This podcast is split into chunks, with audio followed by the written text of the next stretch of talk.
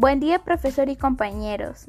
Hoy hablaré sobre Greta Thunberg y les daré algunas pautas de cómo cuidar el medio ambiente.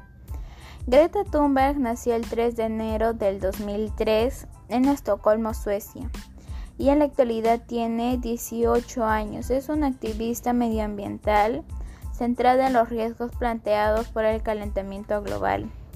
Greta convenció a sus padres para que adoptaran varias opciones de estilo de vida para reducir su propia huella de carbono, incluido renunciar a viajes en avión y comer carne.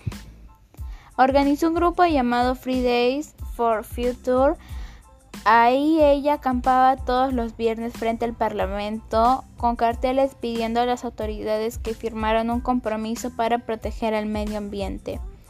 También simboliza el desasosiego y la determinación de una generación de jóvenes a nivel global decidida a actuar ante la amenaza del cambio climático.